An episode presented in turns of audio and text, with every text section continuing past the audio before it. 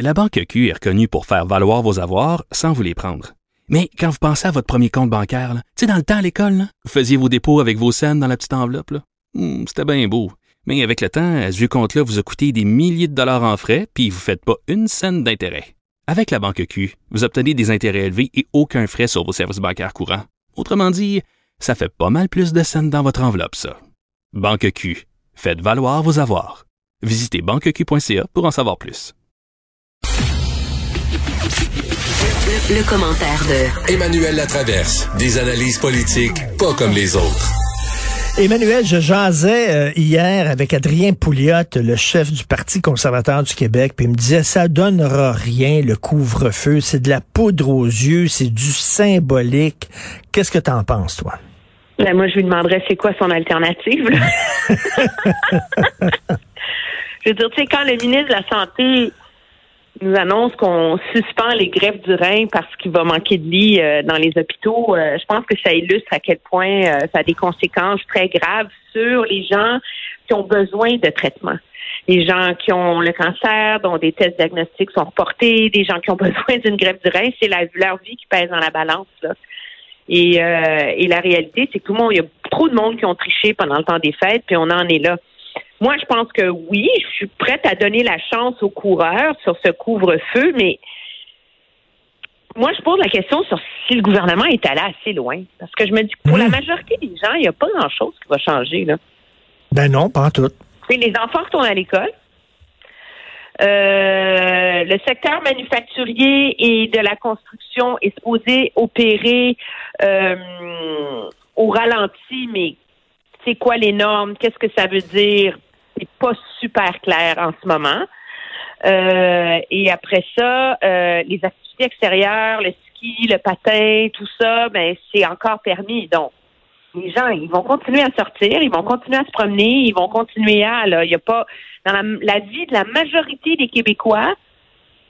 Ben oui, il a dit, il a dit, vous, il a dit, vous pouvez aller skier, vous pouvez aller patiner. Euh, c'est ce qu'on fait présentement. On fait de la luge. Ben, qu'est-ce qui va changer, non? Moi, je, tu sais, le, le traitement choc, qui est dans le symbole d'un couvre-feu, mais le traitement choc, qui n'est pas dans la sévérité des mesures qui sont mises en place. Quand on compare au genre de confinement qui a été imposé euh, en Australie, par exemple, ou en France avant Noël, où les gens n'avaient pas le droit de sortir de chez eux, pas le droit de sortir de chez eux. Même la journée. Aller à l'épicerie. Et c'est ça, parce qu'Emmanuel, présentement, là, qui sort à 8 heures le soir? Il n'y a rien à faire. Les cinémas sont fermés, les restaurants sont fermés, les bars sont fermés, les théâtres sont fermés. Tu veux faire dehors? Ben, tu vas prendre une marche, là, peut-être, ou tu vas euh, sortir puis tout, mais sinon, je veux dire, alors, est-ce que ça va vraiment fonctionner? Peut-être que c'est suffisant. Euh, je pense que le gouvernement mise sur le symbole du couvre-feu pour euh, capter l'imaginaire de la population. Mais venez pas me dire que ça, c'est un traitement choc. C'est pas un traitement choc, là. Non, puis même les écoles, ça. ça... faire du ski, glisser, euh, euh, ben oui, pendant la journée, etc., sans aucune limite ben c'est pas un traitement choc. Puis il y a des il y a des gens qui cherchent la petite bébite tout le temps là, en disant ben là je pourrais pas prendre ma marche puis là hier François Legault il a reparlé, il a dit ces gens-là ben prenez votre marche dans la journée, prenez votre marche avant 8 heures, c'est tout, mon dieu, tu sais. Ben oui, non non, on s'entend. comment comment comment as trouvé ces attaques à Justin Trudeau? Ben moi je trouve ça alors Justin Trudeau nous dit que le problème c'est pas que Québec est lent à vacciner, mais c'est que les doses sont pas là et qu'on va manquer de doses. Alors, je suis retournée ce matin, il y a quelques minutes, aller voir les chiffres.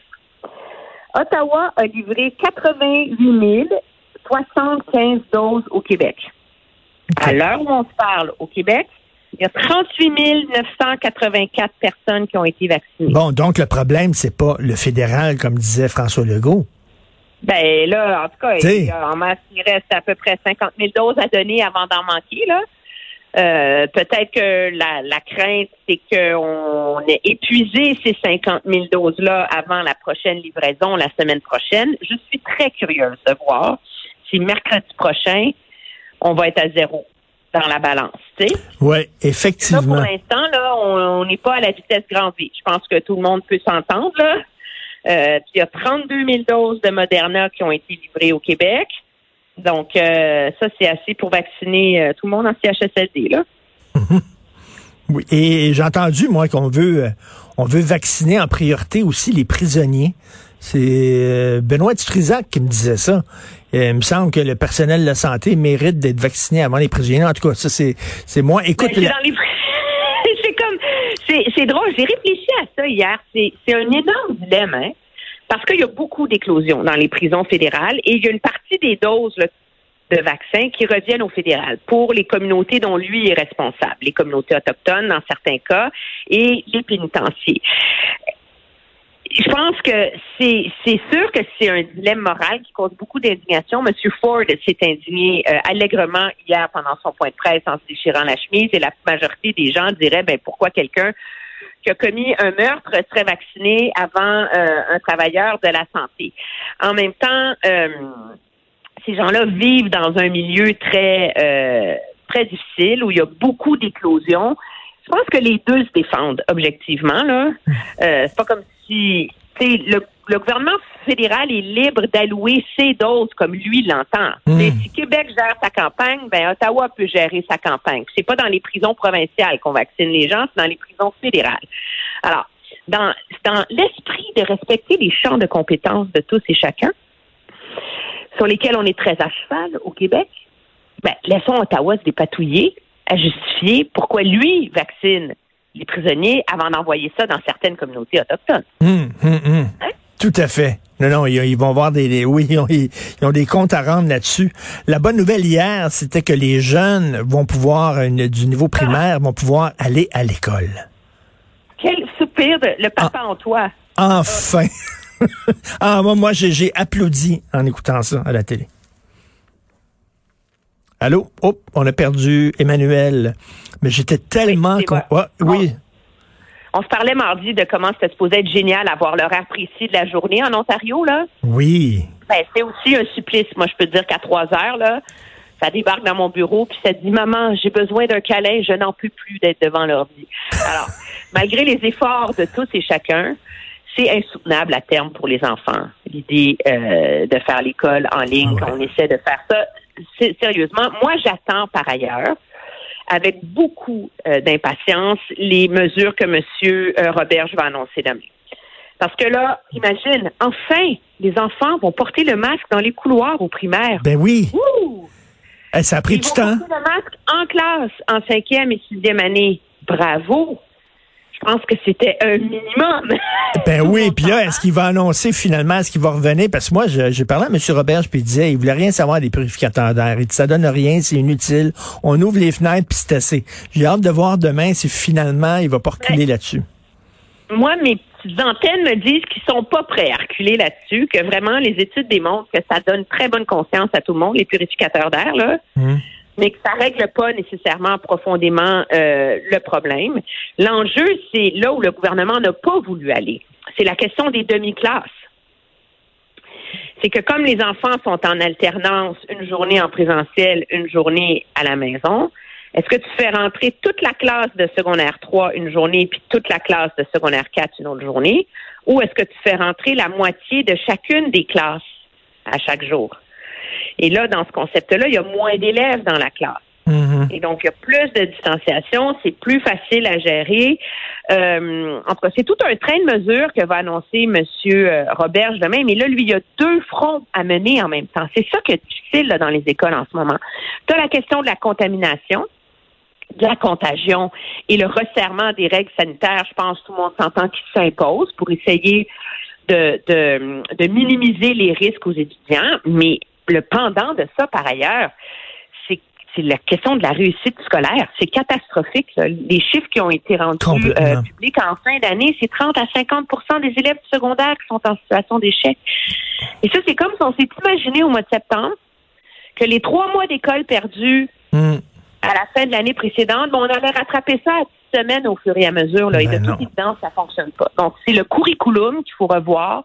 C'est les exigences d'enseignement. Puis, peut-être se donner le temps de le faire, ce rattrapage-là, sur une période de deux ans, tu sais. Il y a une limite à ce qu'on peut demander à, à- à- à- à des étudiants de rattraper dans, dans des conditions d'apprentissage difficiles en plus. Là. Hmm. Donc, euh, beaucoup de ressources et un gros, gros test de crédibilité pour M.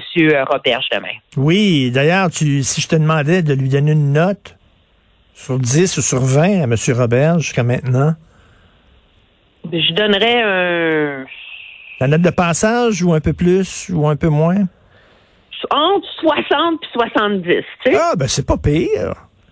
60, mettons. Parce que je pense que, écoute, les écoles sont restées ouvertes cet automne. Ça a été quand même, dans l'état de la pandémie au Québec, c'est un succès. Donc ça, il faut donner ça. Le problème de M. Euh, Roberge, c'est qu'on a encore un ministre qui croit tellement à sa réforme de décentralisation et de son concept des centres de services, etc., qu'on n'a pas la l'impression qu'il est aux commandes des détails et des- de ce qu'il faut faire pour assurer la réussite scolaire. Et moi, je vois pas un milieu de l'éducation qui, tu sais, comme on dit en anglais, think outside the box, là? Oui, oui, oui. C'est comment trouver des nouveaux, des nouvelles solutions, des nouvelles façons de faire pour essayer de rattraper ces enfants-là. Là. Et, et c'est ce que c'est ce qu'exige la situation euh, en ce moment. Alors, peut-être qu'il va nous arriver avec vraiment des géniales Je pense- idées. C'est, c'est quoi, je pense, là, ça aurait été, ça aurait été un très, très bon ministre de l'Éducation en temps régulier, en temps de paix. Mais là, on, est, on a besoin d'un ministre de l'Éducation en temps de guerre. Et c'est autre chose. Parce que moi, j'ai lu le livre que M. Robert a écrit sur l'éducation, puis j'aurais pu euh, initialiser chaque page. J'ai trouvé son livre et ses Oui, idées moi aussi, formidables. je suis d'accord avec toi. Toi aussi, j'ai trouvé son livre formidable. Mais là, c'est que la situation est vraiment particulière. Oui, puis c'est une énorme machine, je pense, et les réformes qu'il voulait mettre en œuvre ne sont pas terminées. Puis objectivement, entendons-nous, là, M. Dubé en santé, il fait pas tellement mieux. Et on a tout préparé la deuxième vague en fonction d'une pandémie qui aurait lieu dans les CHSLD, dans le milieu de la santé, etc. Puis on s'est mal préparé au côté communautaire, les tests et le traçage qui sont encore un échec et qui ne sont encore pas à la hauteur. Donc, on peut pas casser tout le sucre sur le dos de M. Robert. Je pense qu'il faut comparer. Euh, c'est l'ensemble des gouvernements qui ont de la difficulté à gérer les conséquences catastrophiques de ça. Euh, M. Roberge a réussi euh, le minimum essentiel pendant l'automne, mais là maintenant, je pense qu'il faut donner un coup de barre de plus pour euh, rattraper là, ces enfants-là qui sont en difficulté au Québec, parce que ça, ça peut avoir des conséquences très graves. Tout à fait. Merci beaucoup, Emmanuel. Merci, bonne journée. Ça me fait plaisir. Au revoir.